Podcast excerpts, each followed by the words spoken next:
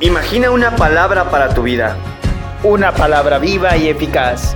Como una espada que atraviesa el corazón. Una lámpara que guarde tus pasos. Como una luz en tu camino.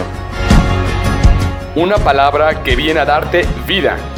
Y vida en abundancia. Esto es... Dame una palabra.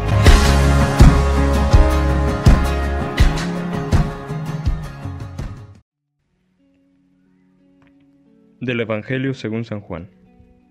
Este fue el testimonio de Juan cuando los judíos enviaron desde Jerusalén sacerdotes y levitas a Juan a que le preguntaran, ¿Tú quién eres? Él confesó sin reservas, Yo no soy el Mesías.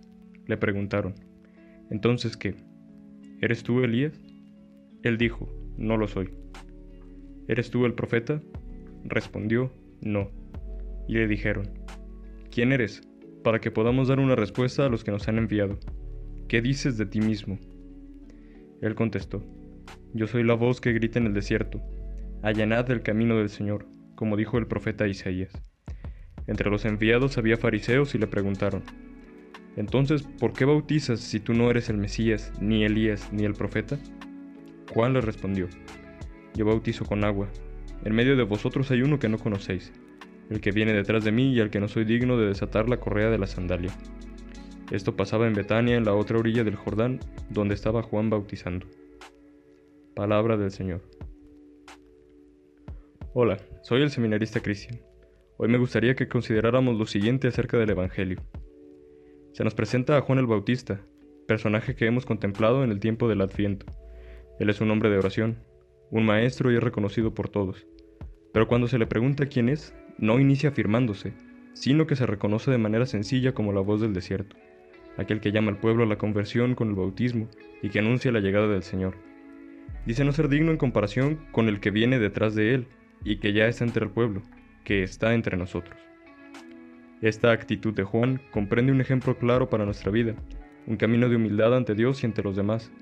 Lo importante no es que seamos buscados por los maestros de la ley, por quienes consideramos relevantes en nuestra sociedad. Es más esencial quedarnos como mensajeros de Dios, con una forma de vida que lleve a quienes nos conocen a reconocer la vida de oración, la cercanía con Dios y el corazón desapegado que como el bautista podemos tener, para que así nos sintamos todos llamados a enderezar nuestras sendas, pero sin pretender que por eso seamos enaltecidos ante los demás. Dos grandes santos que supieron tomar este camino de la sencillez de vida y al mismo tiempo ser grandes predicadores de la doctrina fueron San Basilio Magno y San Gregorio de Nacianzo, padres y doctores de la Iglesia a quienes celebramos hoy. Ambos vivieron como monjes y fueron amigos. Se retiraron a la penitencia y a la oración, que los preparó para cada uno, en diferentes momentos, salir de su retiro defender la fe verdadera que hoy como iglesia profesamos. Quizá tú y yo no podemos salir literalmente a permanecer en el desierto, pero sí podemos ser una voz como la de Juan, prepararnos viviendo en la oración constante y, ¿por qué no?, vivir desprendidos de la comodidad material e incluso de nosotros mismos para reconocer a Dios y que nuestro trato con los demás aflore la llamada hacia Jesús, hacia una vida recta. Juan llamaba de alguna manera la atención por vivir de manera diferente a sus compatriotas, a las personas de su tiempo, y el Evangelio nos invita de alguna manera a hacer lo mismo, a no seguir las corrientes que nos propone el mundo, a pensar fuera de nosotros mismos. Nos preocupamos muy a menudo por cosas sin importancia como la apariencia, la comodidad, la diversión, tener las mejores cosas o ser los más populares en las redes sociales. Cosas que si bien no son obras malas, distraen nuestro corazón de lo esencial. No dejan que nos abramos a contemplar la presencia de Dios en cada pequeño detalle de nuestra vida cotidiana. Por el contrario, ¿cuántas veces nos hacen quejarnos de, esta vida?